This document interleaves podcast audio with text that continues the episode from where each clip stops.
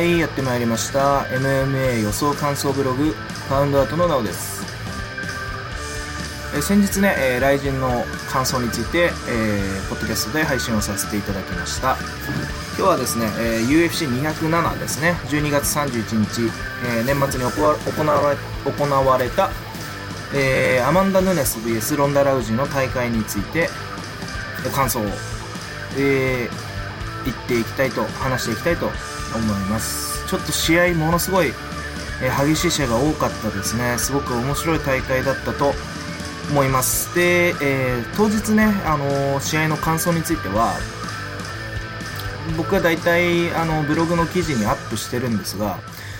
いかんせんねそういう激しい面白い大会だとちょっと文が長くなってしまうので、まあ、こういった感想、えー、をではですね、えー、こういう ポッドキャストで、えー、音声でね、え追って配信していければなと思いますはいで、え、っとですね、第1試合から話していきましょう。えー、まずですね、えー、ティム・ミーンズ VS アレックス・オリベイラですね、ウェルター級の一戦でした。で、えー、この試合ですけど、僕は戦前、あの、オリベイラがテイクダウンで勝るんじゃないかなって思ったんですが、意外と、えー、キえー、っとですね、前に出るのがミーンズ。で、えー、まあ、クリンチ戦になってもミーンズの方が強かったですね。うん。結構やっぱり、オリベラ、あの、ライト級ではやっぱりすごく大きかったですけど、ウェルター級でもミーンズは大きい方なんで、とがっちり組まれてもパワー負けしてましたね。で、えー、まあ、テイクダウンなりをミーンズがしてって、で、オリベイラは、まあ、グラウンドから ミーンズを安定させずにどうにか起き上がろうとするときにですね、まあ、4点ポジションですよね。4点ポジション。要は グラウンド状態ですね。その状態って、まあ、踏みつけとか頭部への蹴りっていうのは全て禁止されてるんですがあのー、その4点ポジションっていうのが大体四つん這いの状態っていう風にあの最初に定義されてると思うんですよね。ただまあ片手だけついてたらどうなのということで、えー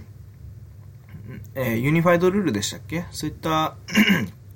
なんかあのコミッションニューヨーク州とかがあのアスレチックコミッションとかが、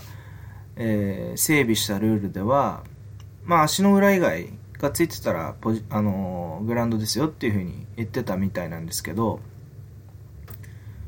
うん。今回はね、あの、大体そういう時って、要は片膝がついてる場合ですとか、そういう時って大体あの、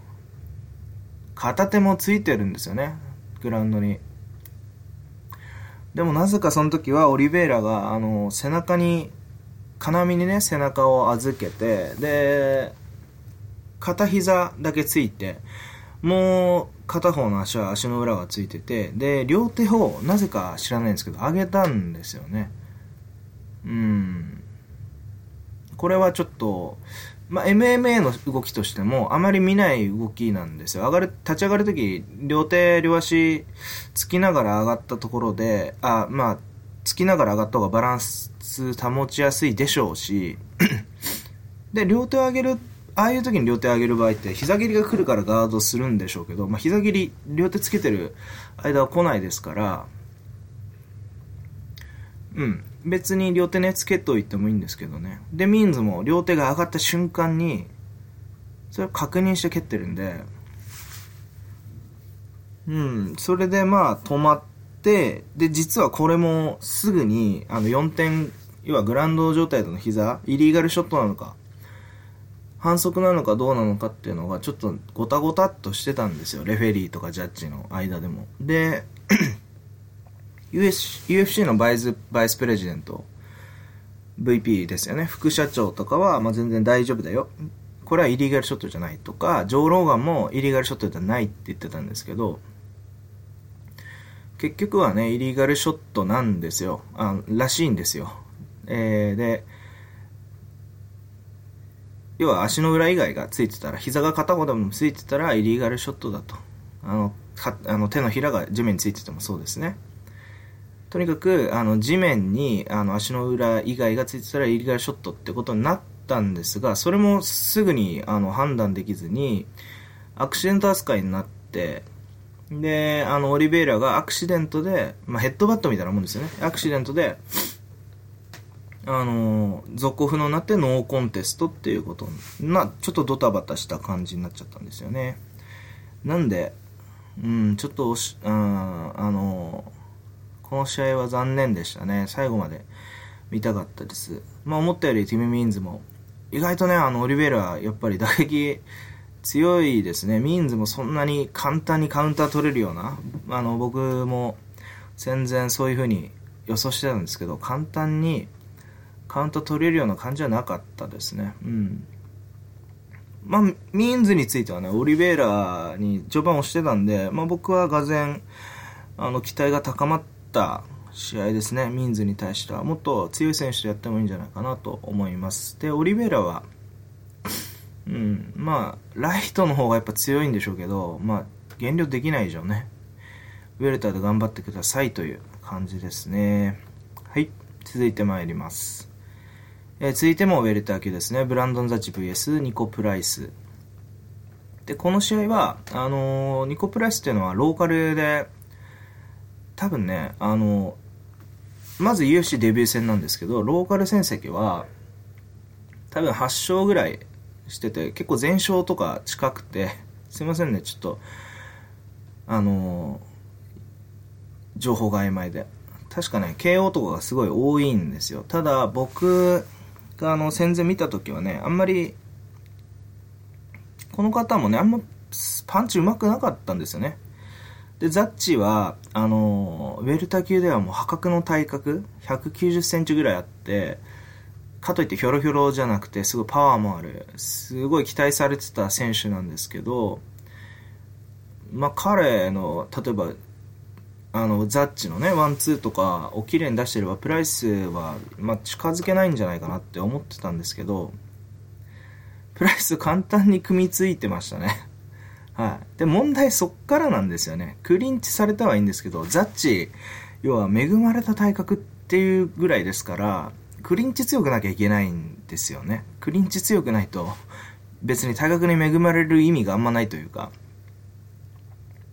MMA ですからね。で、そこで簡単に倒されて、UFC デビュー戦のファイターにですよ、サブミッション勝ちとか別にないわけですよ。まあ、たまたまね、グラウンドで、プライスが今までグラウンドでコントロールして、パウンドで勝ってたのかわかんないですけど、それで、まあ、結構簡単にパスガードしたり、肩固めしたり、まあ、あの、ザッチがこう、スクランブルで動いても、プライスもこう、ちゃんと対応して、あの、リアネイキッドチョークとか そういうのでガンガンこう サブミッションをトライしていくわけですよね。で、最後はもう、あの、肩固めを2回目に入って、その時はもう完全にタップしてましたね。まあ、ザッチ良かった点といえば、アームロック取りかけたぐらいかもしんないですね。うん。なんでね、要は、自分よりちっちゃい、別に打撃もね、そんなにテクニカルではないファイターに、ここまで押し込まれてテイクダウンされちゃうっていうのは、じゃあ逆に、他にどういった選手だったら勝てんのかなっていう感じになってしまいますよね。一時期、そのライトから上げてきたウェルター、ライトからウェルターに上げてきたベン・ヘンダーソンとザッチがやった時なんかは、1、2ラウンドとかはね、普通にザッチがテイクダウンしてたんですが、まああまりに体格差があったんでね、その後はね、テイクダウンされたりしてましたけど。うん、ザッチね、ちょっと、成長できてないかもしれないですね。うん、もしかしたら、MMA に向いてないのかもしれないです。うん。なんか、そうですよね。まあ、プライスにはね、少なくとも、あの、ザッチ、期待されてるザッチであるんであれば、まあ、あの、ケアすべきだったと思いますね。うん。クリンチもはじ、弾くべきだったと思います。ただ無理でしたね。で、プライスに関しては、あの、試合直後に、チャオビ柔術の、まあもともと紫帯だったらしいんですけど、まあ紫帯だから強いですよね。で、試合直後に、なんか先生か誰かがいらっしゃって、あの、茶帯を受け取ってましたね。うん。日本の茶帯とかと、また柔術の茶帯って全然違うらしくて、うん。あの、な、なんだろうな。結構ちゃんと試合に出て優勝とか、大会とか出て優勝しないと黒帯取れない実績を、あの実績がちゃんとないと黒帯取れないっていうふうに聞いたことあります。なんで、まあ、茶帯ぐらいだったらすごい充実うまいと思うんですけど、まあ、プライスは、うん、ストライカーっていうよりも、オールラウンダー、グラウンダーとかオールラウンダーのタイプなんではないかなと情報を修正しようと思いました。はい、そんな感じですね。モザッチは多分おそらくリリースされるかもしれません。はい、続いては、えー、アレックス・ガレシア VS マイク・パイルですね。うん、この試合もパイルももう40歳ぐらいですよね。うん。で、やっぱり、このウェルター級以下ぐらいになってくると あの、加齢による反応の遅さっていうのは結構致命的にやっぱなってきますね。うん、アレックス・ガルシアの、まあ、結局、その、なんていうんですか、パイルがね、結構、リーチ長いですから、ローとかジャブとかオフェンスはいいんですよ。いいんで、プレッシャー結構かけてたんですけど、そうですね。で、さらにガルシアがグラウンドトップついても、パイルは結構落ち着いてエスケープしてたんですけど、スタンディングでね、右の一発パコーンとこう、あの、パイルのローに合わされ、合わさせられちゃったんですよね。それが顎にヒットして、もう、体が硬直するぐらいの失神負けだったんですよ。それは、うん、もう、全く見えてないとああいう感じになんないんじゃないかなっていう、打たれ強さっていうか、もうほんと見えてないような気がするんですよね。だからああいう感じになっちゃうんじゃないかなと思いました。パイルはもう、えー、まあ、どうにかね、打撃を無視してグラウンドで戦うような、あの、パターンを見つけない限り、ちょっときついかもしれないですね。うん。で、ガルシアは、ガルシアも結構あの1ラウンドの途中で肩で息してたような感じで結構カーディオに不安があるような感じですね。トップキープする時もどっちかっていうと省エネでやってたような感じ印象を受けましたね。グラウンドそこまで厳しくはないですけど。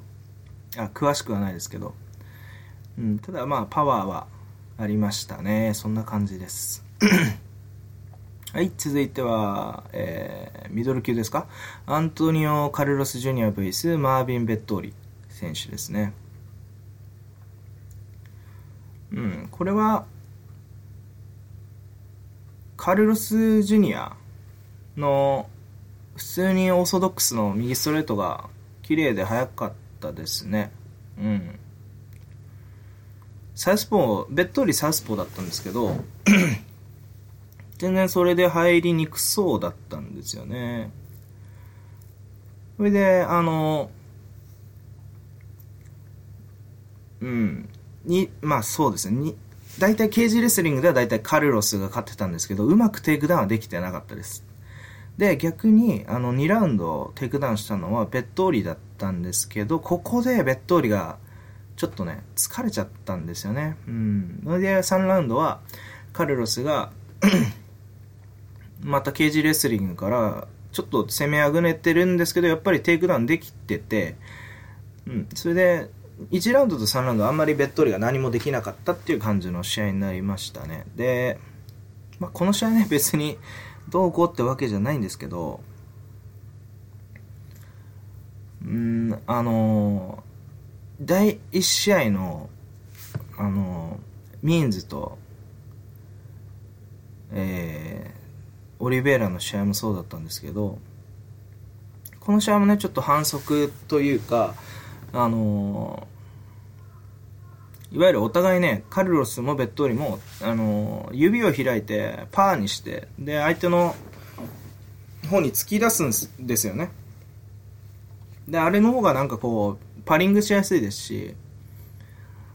あの、バランスとか取りやすいんですけど、あれ目に入るんですよね、相手の。こう、は踏み込んできた時にこう、自分がバックステップする時に手をこう、腕を前に出すんで、目に入っちゃうんですよね。それが、お互いの目に入って、お互い目が痛い痛いってなってたんですけど、これ多分ね、あの、2017年から確か、あの、禁止になるっぽいんですよね。新ルールが整備されるっぽいんですよね。で、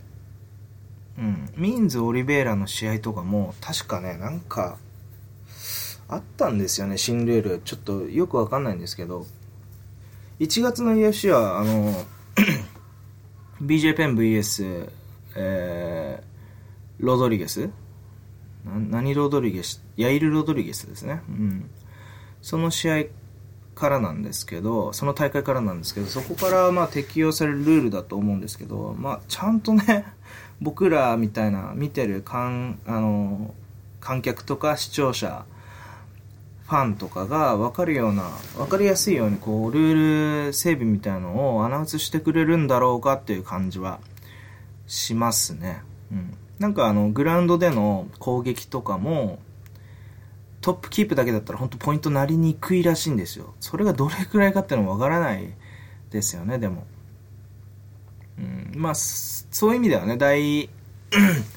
1回目のルール変更後の第1回目のね、UFC ファイトナイト103、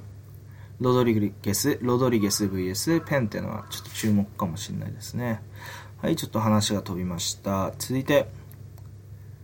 え第第4試合ですね。ニール・マグニ VS ジョニー・ヘンドリックス。ですかね。すいません。第、えー、5試合ですね。えー、ニール・マグニ VS ジョニー・ヘンドリックス。こちらもウェルター級ですね。今回ね、あの、ヘンドリックスの反応が結構動きとかいい感じがしたんですよ。あの、右ローとか、えー、まあ、サウスポーに構えてるんですけど、左ストレートとか、それをステップインする動きとかもね、悪くなかったと思うんですよ。で、マグニも、ワン、ツーして、サークリングして、ミドルキックとかで対応してたんですけど、まあ、あの、ヘンドリックスのステップインに対して直線的に下がっちゃうんですよね。ま、すると、あのヘンドリックス追い足結構いいですから、圧力ありますから、前に出て、左ストレートをガーンと入れてくるんですよね。ここの被弾のリスクが、うん、ありましたね。で、さらに、まあ、直接的に下がって、マグニがね、下がって、下がる先には結局ケージがありあるわけですから、ヘンドリックスがクリンチレスリングとかね、仕掛けるのは全然簡単で、うん。で、マグニーは手足長いと、手手足長いし、で、ガステラムのレスリングに対応してたっていうふうに僕は戦前話してたんですけど、やっぱりジョニー・ヘンドリックスレベルのレスリングの対処は厳しかったですね。うん。全然あの手足長い人とか関係ないですね、ヘンドリックスやっぱり。うん、すごい強いですね。久しぶりにジョニー・ヘンドリックスのレスリングを見た感じがします。皆さんそうだと思うんですけど。で、結構、まあ、疲れると思いきや、そういうね、長い、手足の長いやつジョニーがコントロールしたら疲れると思いきや、まあ、あんま疲れてなかったですね、3ラウンドぐらいだったら。うん。で、意外と、スタンディング、まあ、ちょっとスタンディングではマグニー有効だかなって感じ、有効だではマグニーかなって感じがあったんですけど、まあ、ジョニーが1ラウンドと 3, 3ラウンドにテイクダウンしてトップキープしてったと。ただ、結構パウンドが少なかったんですよね、若干。で、さらにマグニーが下からトライアングルですね、あの、三角締めセットして殴ってたんですよ。で、それが評価されて、判定が29対28で、まあ、マグニーの勝ちっていう風になったんですよね。ダメージが取られたと。まあ、これもね、あの、2017年に変わるような 変わる、えー、ルール、評価基準の、まあ、導入編みたいな ジャッジだと思うんですけどね。結構夏ぐらいからそういう風になってますね。10対8バンバンつくようになりましたし。うん。そんな感じでしょうかね。まあ、マグニーの勝ちで良かったと思いますが、ヘンドリックスここで負けたのでもうきついですね。うん。あと、マグニーも、まあ、ヘンドリックスにこういう、今のヘンドリックスにこういう感じの試合になっちゃってるときついですね。グラウンダーにはま絶対勝てない。で、ストライカーにはラーキンに負けてるんで、うん。なんでね、逆、意外とリーチを武器にする、リーチっていうか、あの、なんていうんですかね、こう、ジャブとか武器にする、あの、ガスラムとか相性が良かったのかもしれないですね。うん。そんな感じです。はい。続いて参りましょう。続いてはフライ級のルイス・スモルカ VS レイボーグですね。この試合はレイボーグが、え判定で勝った試合なんですが、もうほとんどレイボーグが余裕勝ちでしたね。もう、レッグキャッチとかしながら、うん、普通にテイクダウンして、えー、ポジショニングでも余裕で勝っ、パウンドとかでも全然勝って、で、サブミッション、スモールカーのサブミッションをディフェンスして、サブミッション終わりのスクランブルとかも全部潰して、で、体力も全然切れなかったっていう感じですね。うん。防具の方が全然パワーありますね。その時のスピードとかで、スクランブルスモールが強いんですけど、それどっちかというと持続力っていう感じですね。うまさと持続力って感じなんですけど、その動きがちょっと遅いんですよ。なんで防具の方がパッパパッパ動くんで、うん、全然潰せなかったですね。防具のスクランブルとかを。あとちょっとスモールかちょっと下好きなんですかね。ボトムの方が好きっぽいんですよね。落ち着くんでしょうかね。ボトムになっちゃうんですよ。あんまり死ぬ気でトップ取るみたいな感じじゃないんですよね。とりあえずボトムから組み立てていけばいいやっていう感じがあるんですよね。それも、まあ今までね、スクランブルとかリバースとかでね、成功してたからなんでしょうけど、うん。まあ、防具、やっぱ強いですね。スコギンズにあれだけやられてましたけど、まあ、その分ス、コギンズが化け物だったっていうだけで、防具やっぱすごく強いですね。うん。スモールカーはね、でも、もしかしたら、やりやすい 相手だったかもしんないですね。パワー系ではないですね、スモールカ。うん。ウェンとかにもやっぱボトムから組み立てましたし、うん、ちょっとね、スクランブルのうまさで勝ってきましたけども、これ以上は厳しいのかなっていう印象です。あ、そんな感じですかね。うん。まあ、とりあえずレイボーグプロスペクトとして復活っていう感じですね。ええ、まあ、スモールカも若いんでね。ええ。こんな感じです。はい。えー、セイテメインの第6試合ですね。これもベルター級、キム・ドンヒョン VS タレック・サフィジーヌですね。で、戦前ね、えー、僕はサフィジーヌが、まあ、スタンディングをキープして、えー、打撃で勝つというふうに予想したんですが、ドンヒョンの方が全然背高かったですね。うん。激しいリーチ、リーチ差が激しかったですね。まあ、ここら辺は僕ちゃんと ここまでとはちょっと分かんなかったですね。ちゃんと数字見りゃ分かるんでしょうけど。はい。で、キム、プレッシャー良かったですね。うん。良かったんですが、んやっぱりサフィジーヌの方が打撃で上回ってたんですけどね。うん。ただ、どうなんでしょうね。前に出て殴るってやっぱ印象いいんですよね。で、それがあまりにかわされてるようで、随所にカウンターっていうのをサフィジーヌができているんであれば、印象はいいんですが、ドンヒョンみたいにこう、ステップインしてかわされる。で、リセットする、ステップインしてかわせる、リセットするではなく、ドンヒョンのように、こうずっと常に前に出続けるスタイルっていうのは結構判定の印象はいいかもしれません。あとは、あのサフィジーヌみたいなアウトボクサーがリセット、まあ、組み立て、体勢を立て直す前に来るんで、まあ、めんどくさいと思いますね。うん。リーチ、グラップラーはでもそういう戦い方した方がいいような気がします。ドンヒョンですとか、あと、ファーガソンですね。トニー・ファーガソンとかもそんな感じで戦いますね。そういう方が、もう相手が嫌で疲れると思います。うん。あの人もそうですよね。ダン・ケリーとかも。そうですけど。それでまあ、サフィジーヌ勝ってたんですけど、まあ判定はね、ちょっと、まあ別にドンヒョンでもおかしくないですけどね。うん、2-1でドンヒョンでしたね。まあこれはでも、サフィジーヌまあ良かった点はね、テイクダウン全部防いでたんですけど、まあもうちょっときっちりカウンター取らないと、まあこういうことになっちゃうよってことですね。で、ドンヒョンはやっぱ、まあ勝負強いですかね。うん。頑張ってますね。まあこの二人もこれ以上ちょっときついような気もしますけどね。ウェルター級だったら。ウェルター級は、うん。やっぱトップ、うん、強い人がすごい強いですね。まあみんなそうなんでしょうけど。うん、そうですね。そんな感じでしょうかね。はい。はい、続いて第7試合ですね。えー、TJ ディラショー。あれ？ちょっと待ってくださいね。これが第8試合ですね。すいません。TJ ディラショー VS ジョン・リネカーですね。はい、こちらはバンタム級です。で、まあ、この試合はね、あの、えー、コーディガーブランド VS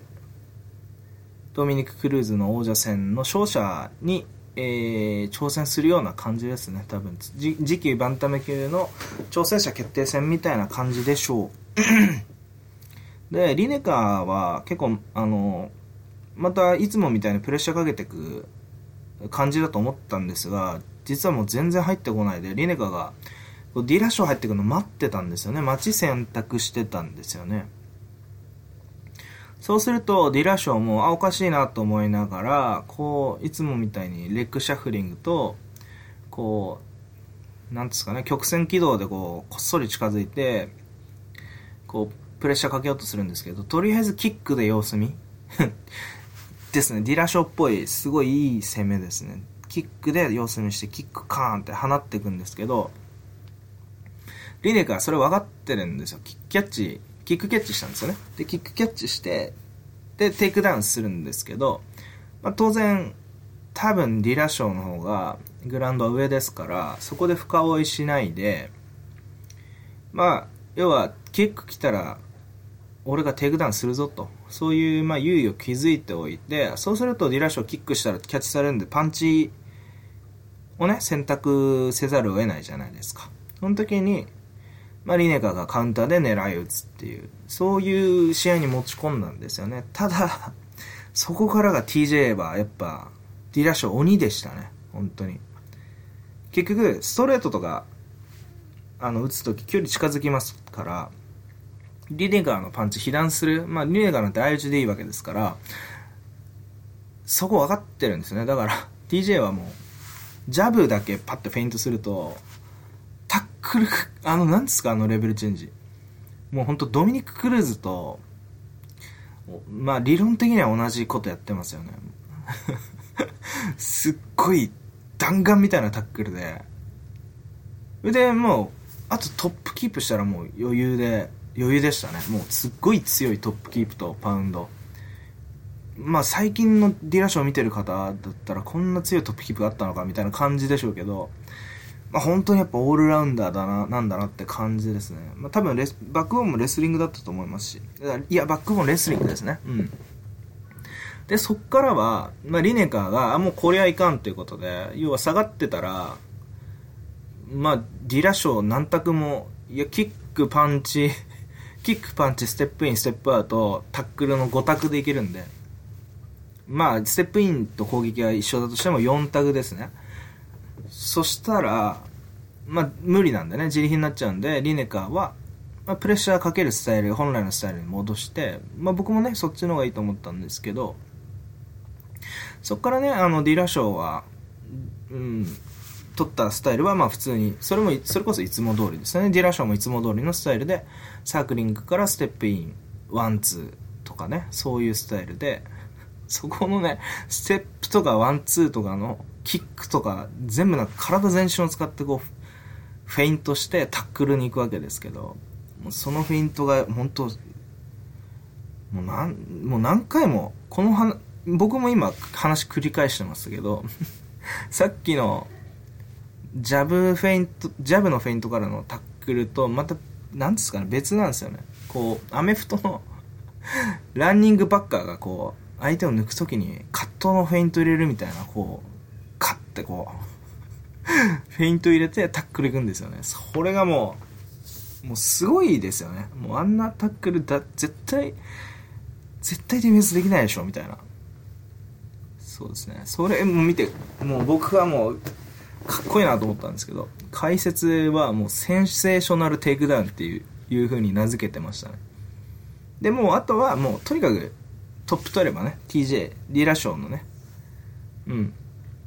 ラウンドでした。もう3ラウンドも当然こここんな感じで要は赤子扱いなんですよね。でリネカーなんてこうテイクダウンに気取られすぎると TJ がパンチディラショーパンチしてきますしで、パンチ当たった後は、やっぱパンチ警戒しなきゃいけないし、テイクダウン取られてしまうっていうね、もうとにかく、何やってもいいわけですよ、ディラーショー。すごかったですね、本当に。うん。そでもまあ最後に良かったのは、リネカー最後に良かったのは、ボディーブローで残り30秒ぐらいに、バチンと入れたのが、っていう風に、ディラーショー息漏らすほど聞いて、で、あとは逃げて、て、まあ時間潰せてましたけど。うん。とにかく、あのレベルチェンジってのは、対応できないですよね。うん。ドミニク・クルーズのレベルチェンジに誰も対応できなかったのと一緒で、まあ、ディラショ自身も対応できなかったわけですけど、まあ、トップキープはね、当然許さなかったですけど、やっぱりこれに、このレベルチェンジに対応できるっていうのは、まあ、異常ですよね。うん。異常な選手だと思います。だからやっぱこのレベルチェンジができる、あるいは防げるって選手はもうバンタム級のトップですよ、やっぱり。そうだと思います。鬼鬼のように強いですね、ディラーショーは。うん。クルーズとやった時よりも、アスンサ温泉とリネカー戦の方がやっぱ強さ際ば際立ってますね。うん、なんかこう、選択能力が最適化されたっていうか、ステップインなのか、ステップ、えー、インしないのかとか、同じことばっか言ってますけどね。は、うん、ジャブなのかタックルなのか、そこら辺はもう本当に、うん、なんか言ってもあまりあるほどね、美しい動きでしたね。本当にあと頭も振る動きとかもね、ちゃんともう綺麗、盤石ですし、まあ、パンチ当たんないですよね。あと、被弾する傾向とかって結構言う方いるんですけど、もう、ないっぽいですね、被弾する傾向とかも。ちゃんと、殴り行った後に、必ず右手で顎を守ってますね。アスンサ温泉とかでもそうでしたけど。もう結構、丹念に、あの、動きを組み立ててるって感じがしますよね。そんな感じですかね、本当に。うん、もうこ、ここまで来るとね、フェイントだけで相手下がらしたりもできますし。すごいですね。まあ言うなれば、マイティマウスみたいな、こう、教科書みたいな動きなんですけど、ディラショーはやっぱ綺麗ですよね、動きが。すごく。惚れ惚れしますね。本当に。ちょっと喋りすぎましたね。いや、すごかったです。もう、多分、あの、後でちょっと話そうと思うんですけど、バンタム級王者戦ディラッシュ挑戦したらどうなるのかなっていうふうに、本当に思いましたね。うん。な感じですね。はい、続いては、えー、バンタム級の王者戦ですね、第9試合。王者ドミニク・クルーズベース挑戦者コーディ・ガーブラントでしたいやもうこの試合は僕あのいつも試合見ながらまあラウンド感なり多少ねゆっくりグラウンドが続く展開とかだったらこうパソコン PC タイプしながらこうね感想書きながらなんですか？試合観戦したりするんですけど、まあ、そういうことが一切できなかった試合でしたね。で、まあ、僕戦前ね、コーディ、コーディが、ガーブラントがあのプレッシャーかけていくっていう風に言ったんですけど、まあ、そん、全然そんな感じじゃないですね、やっぱり。完全に、うん、プレッシャーって感じじゃなかったですね。うん。むしろ、ガーブラントは、中央を取ってましたね、完全に。中央堅守してましたね、むしろ。深追いしなければ、深追い、まあ、追い立てるときは追い立てますけど、基本的な位置っていうのは、中央から組み立てるっていう感じでしたね。で、クルーズが 意外と自分で、中にこう、捨て、あの、変なレフ、レッグシャッフリング、例のレッグシャッフリングしながら入っていくわけですけど、うん、まあ、ローの差し合いではだいたい互角とか、で、ガーブラントが渡り合えてて、後のパンチとかは全部ガーブラントが見えてて、で、クルーズはガーブラントのパンチ見えなかったって感じですね。うん。で、序盤は結構ね、あの、ガーブラントがクルーズの打撃被弾してたんですが、まあ、それはやっぱテイクダウンの脅威ありきで、そうなってたんですけど、まあ、テイクダウン大体見て、ガーブラントが見て、まあ、そっちにディフェンスの注意をあのー、割いてるわけですよね、ガーブラントとしては。それで、一通りあのテイクダウン見た後は、うん、あとはもう余裕でしたね。自分でテイクダウンしたり、あと、バカバカ、このテイクダウンが来ないタイミングっていうのが分かれば、カウンターを取ったりね、できてたってことですね。うん、まあ、いろいろ考えたんですけど、やっぱガーブラント、やっぱボクシングめちゃくちゃうまいですよね。うん。その、今まで僕が言った、僕がその予想で話した時は頭を動かさないヘッドムーブ極力削ってるって言うんですけど、まあ、今回ヘッドムーブちゃんとあってっていうのも多分今まで ヘッドムーブする必要すらなかったってことですよね。うん。見えてるってことですよね。で被弾してもまああの目つぶんないっていうのはこれぐらいで被弾するだろうっていうふうに分かっててで自分の攻撃力の方が上回るっていうのを分かってたからなんでしょうね。うん。僕もねあのブリメージ戦とか見た時はあの自分のブログとかでもそのベストストライカーランキングとか書いた時にガーブラントのについては超絶技巧を見せるみたいなことを自分で書いてたんですけど、なんか知らないけど、なんかこう、プレッシャーファイターみたいに書いちゃいました。だから印象ってすぐ変わるんですね。うん、面白いですけど。まあ、ガーブラント、やっぱ上手かったですね。どうクルーズね、やっぱパンチ別に上手くはないんですよ。強いけど。上手くはないんですよね。こう、ロングフックばっかですし、それもね、あの、タックルとの2択で、で、足運びが、あの、わけ、あの、相手をかく乱できるからそういうパンチが当たるんだって、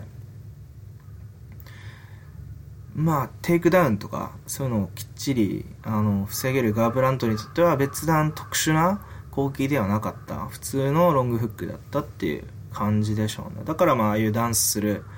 余裕もあったし。で、あとね、あの、ガーブランドあの、良かったなと思うのは、やっぱ、あの、さっき言いましたけど、中央を堅守したとか、えー、ケージの中央を堅守したとか、そういうとこなんですけど、あれもう、勝ちに徹してたと思うんですよね。だから、あの、ガンガンプレッシャーかけてパンチを当てることを優先するっていう感じじゃなかったんですよ。だからカウンターだったと思うんですよね。戦い方吟味してましたね。だからこそ、こうダウン取った時に、まあ挑発してましたけど、あれはね、あの、まあ、さっさとそんなことやってないで殴りに行けよっていう方がいたんですけど、あれグラウンド行かない方が安全ですよね、絶対に。別に無理してグラウンド行かない方がいいと思うんですよね。グラウンドはクルーズの方がさすがに分があると思うんで。うん、ガーブラントはスタンディングで負けないことがをもうずだんどんどん証明してる状態でクルーズのパンチで KO は多分されないっていうふうに、まあ、思いますよね。ほとんど、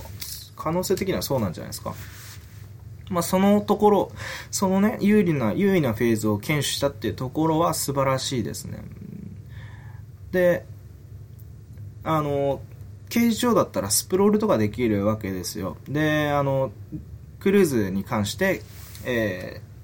ー、ケージ上でタえー、テイクダウンするならレベルチェンジしかないですね。レベルチェンジしたところで、タックル奪ったところで、多分刑事上だったら、まあ、ガーブラント見せたように、あの、リバースできるというふうに踏んでたんでしょうね。刑事際だったら、リバースできないですし、あの、こういう動きの中でリバースしても、金網引っかかったり、あと、ケージレスリングされたらきつい可能性もありますよね、クルーズに。なんでそこら辺は徹底してたなと思います。僕は、うん、ファイト IQ、クルーズが最強って言ってましたけど、ガーブラント、やっぱり、うん、言葉はね、うまくないのかもしれないですけど、全然アホじゃやっぱないですね。むしろ、すごいクレバーなファイターでしたね。で、挑発しても、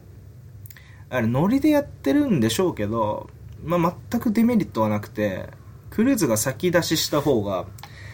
ガーブラントとしては全然いいわけですから、まあ、全くそういうこともね、むしろクルーズがクールに、あの、ガーブラントを動かした方が危なかった試合だと思いますね。うん、ジャブとかローキックに徹してたらクルーズはもっと簡単にレベルチェンジできたと思いますよ。ジャブとかの方があのジャブ当たってたんですよガーブラントに。ジャブは。うん。まあそれで下がらないもんだからクルーズはねジャブ以外の攻撃もバンバン出しましたけどそれは全部かわされてたんですよねむしろ足使ってジャブとローキックとレベルチェンジだけやってたらもっとまあ最適な戦いができたんじゃないかなと思いました。うん。なんでガーブラントがすごかったですね、今回は。いやー、僕も本当に ちょっとね、こんな短い間で、ガーブラントが王者取って、すごい嬉しいですね。感動しましたね。うん。デビューで見てて はい。まあ、ブリメージ戦とかアンダードックでしたからね、あのブリメージに。面白いですね。本当にガーブラントみたいな選手今後現れるのかなっていう感じがしますけど。そうですね。まあ、そうですね。あの、アマンド・ヌネス VS ロンダ・ラウジの感想を話した後は、ちょっとディラショー VS ガーブランドについてちょっとね、考えてみたいと思います。はい。じゃあ続いて、ロンダ・ラウジ VS アマンド・ヌネスですね。もうこれは、ちょっと寂しい試合です。うん、寂しい試合でした。あの結局あの試合前予想皆さん結構いろんな方が予想してたんですけど、まあ、ラウジがヌネスのパンチ防げないんじゃないか。って、まあ、僕もポッドキャストで話させていただきましたが、まあ、まさしくその通りになっちゃいましたね。何にもしなかったですねラウジうん。普通にヌネスワンツー叩き込んだ時にロンダが被弾しちゃうと。うん。で、まあ、被弾しながらも、距離が近ければね、ロンダが組みつこうとするんですが、うん、まあ、中途半端な組みつき方で、ネネスはね、全然、あの、クリンチ強いですから簡単に振りほどいて、その後ね、ロンダがヌネスのワンツー対処できないんで、まあ、ヌネスがワンツー出せば当たらない理由がないと。で、ヌネス KO パンチ持ってるんで、まあ、疲れることなく、そのまま終わってしまったと。まあ、50秒ぐらい、1ラウンド50秒ぐらいで終わっちゃいましたね。うん。ロンダは本当に、批判されてますけど、あの、チームが悪いんじゃないかなっていう風に言ってますね、言ってましたね。うん。コーチエドモンドって方らしいんですけど、ちょっと僕、わかんないですけどね。あの、パンチうまいらしいんですよ、教えんの。ただ、ロンダに、パン、うまいパンチを教えてどうすんのっていう。いや、うまいパンチ全然必要なんですよ。必要だし、ボクシングは必要なんですけど、それは、パンチはその殴るための道具ではなく、MMA では、ロンダなんかは、その、ロンダに限らずね、すえー、最善の武器を生かすための武器っていう側面がすごい強いんですよ。どんな武器でも。すべての強い武器を活かす、えー、その他のすべての武器っていう側面が強いと思うんですよね。まあ、それで勝てるんであれば、パンチで勝てるんであれば、パンチでやりゃいいんですけど、勝てない場合は、あの、組みつくためのパンチであるべきだと思うんですよね。まあ、当然、そんなことは基礎だと、基本だと思うんですけど、まあ、そういうこともわかんなくなってしまってたんじゃないかなと、ロンダは。今まであまりに簡単に勝ちすぎて、そういうふうに思ってます。ロンダなんか、もう組みついたらもう絶対誰もあの、ディフェンスできないですからね、ロンダの投げ。で、多分グラウンドとか。そんな素晴らしいファイターが、あそこまで、あの、打撃でやられてしまう っていうのは、ちょっと寂しいですね。うん。例えば、ヌルマゴメドフとか、まあ、確かにヌルマゴメドフも、1分そこそこで相手に組みつくっていうのは無理なんですけど、その分、相手のパンチをディフェンスする技術とか、あとは、あの、自分で手出す時も、あの、別にヌルマゴ殴ってってもいいんですよ。殴ってってもいいんですけど、被弾のリスクがあるから殴らない。殴らないし、殴るときは必ずテイクダウンディフェンス、あの、テイクダウンの、えー、プレッシャーを必ずかけるんですよ。何かあったらこいつすぐテイクダウンしてくるって相手分かってるんですよね。ロンダは全くそういうのないですよね。うん。まあ、リネカーみたいに、あの、サイドステップして、金網右側とかで、したらまあパンチ当たんないですよね、あんまり。横に動いてるんで。そしたら相手やってくるのはおそらくキックですから、うん、したらキックキャッチすればよかったんじゃないかなと、本当に思います。そういう練習の方が良かったんじゃないかなっていうふうに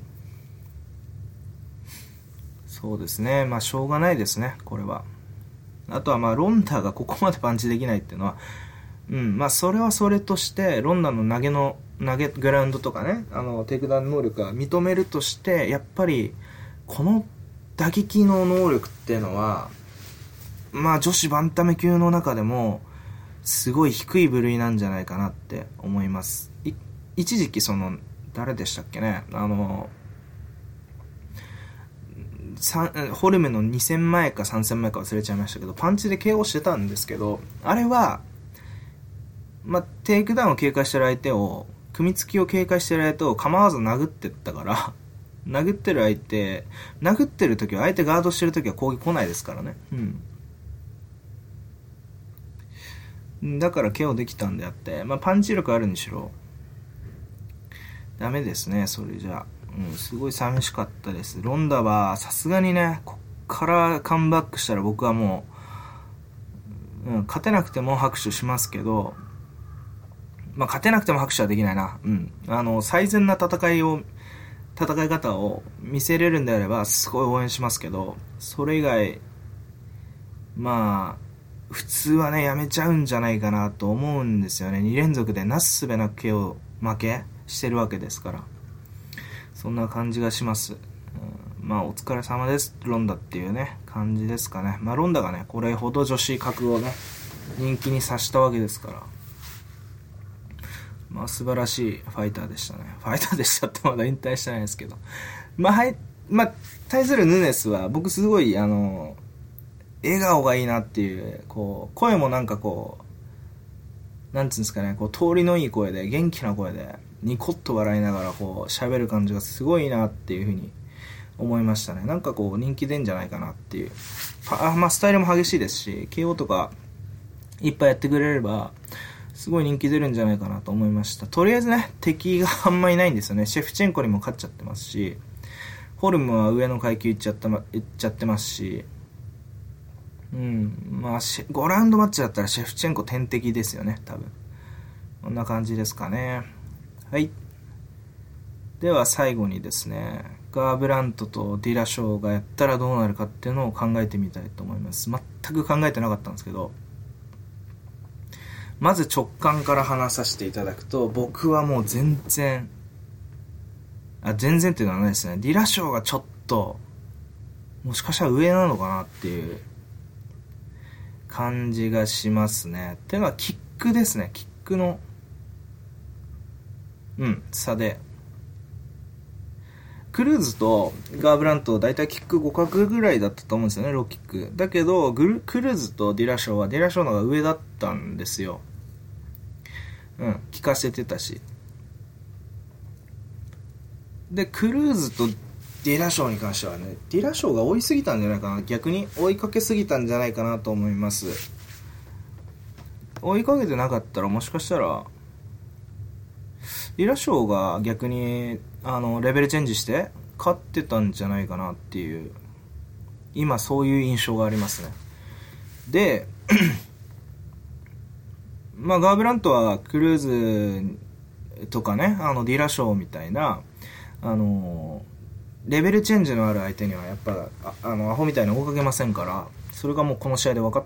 てますからねまあディラショーレベルのああいうリネカーに対して思いっきしテイクダウンしてたような相手に追いかけないとしてやっぱり距離の戦いになってくるんですよね。そこでクルーズに関しては全然勝てましたけどまあクルーズの結構メインウェポンがああいうオーバーハンドっぽいパンチしかなかったんでね。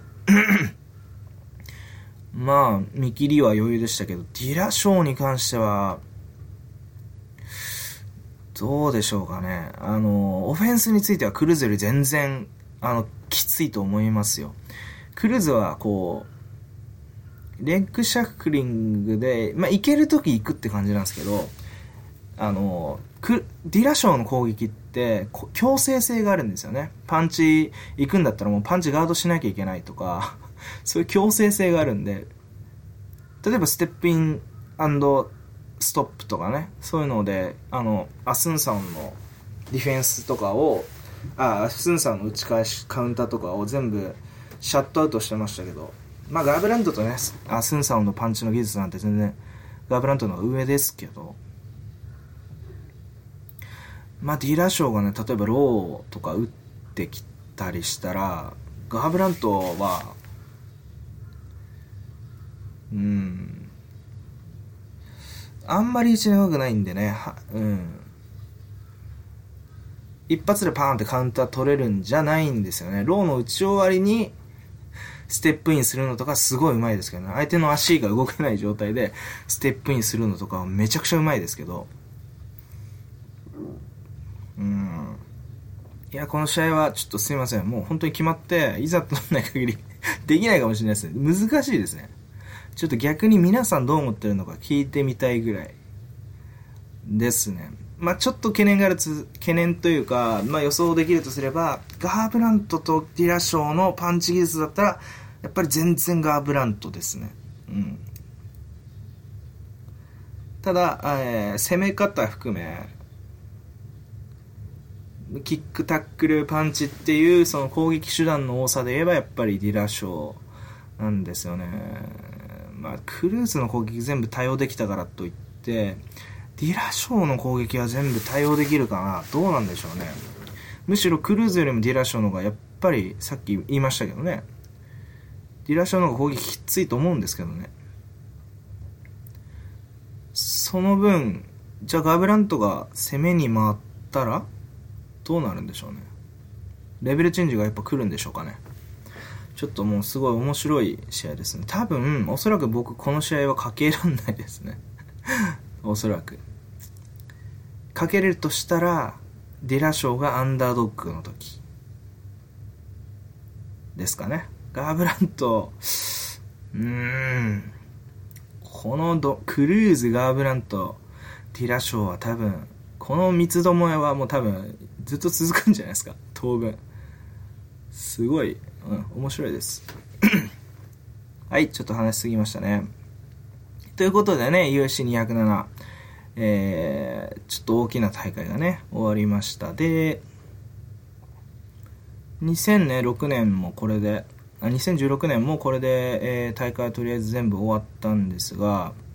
やっぱり、あれですね、すごい、王者、王者入れ替わりましたね。うん、めちゃくちゃいっぱい。いろんな王者が今年も入れ替わりましたね。うん。なんでね、すごい楽しい時期です。もうガンガン成長してる選手が現れてるということでしょう。うん、まあ、まだまだ飽きないですね、UFC。また、ルールも変わってきますし、ゼフパからね、経営権もまたちょっとよくわかんない他のところに移行したんでね、あの、買収されたんで、どうなるんでしょうね。まあ、UFC は続いていくと思います。じゃあ今年もね、皆さん UFC を楽しく見てまいりましょう。はい、それではごきげんよう。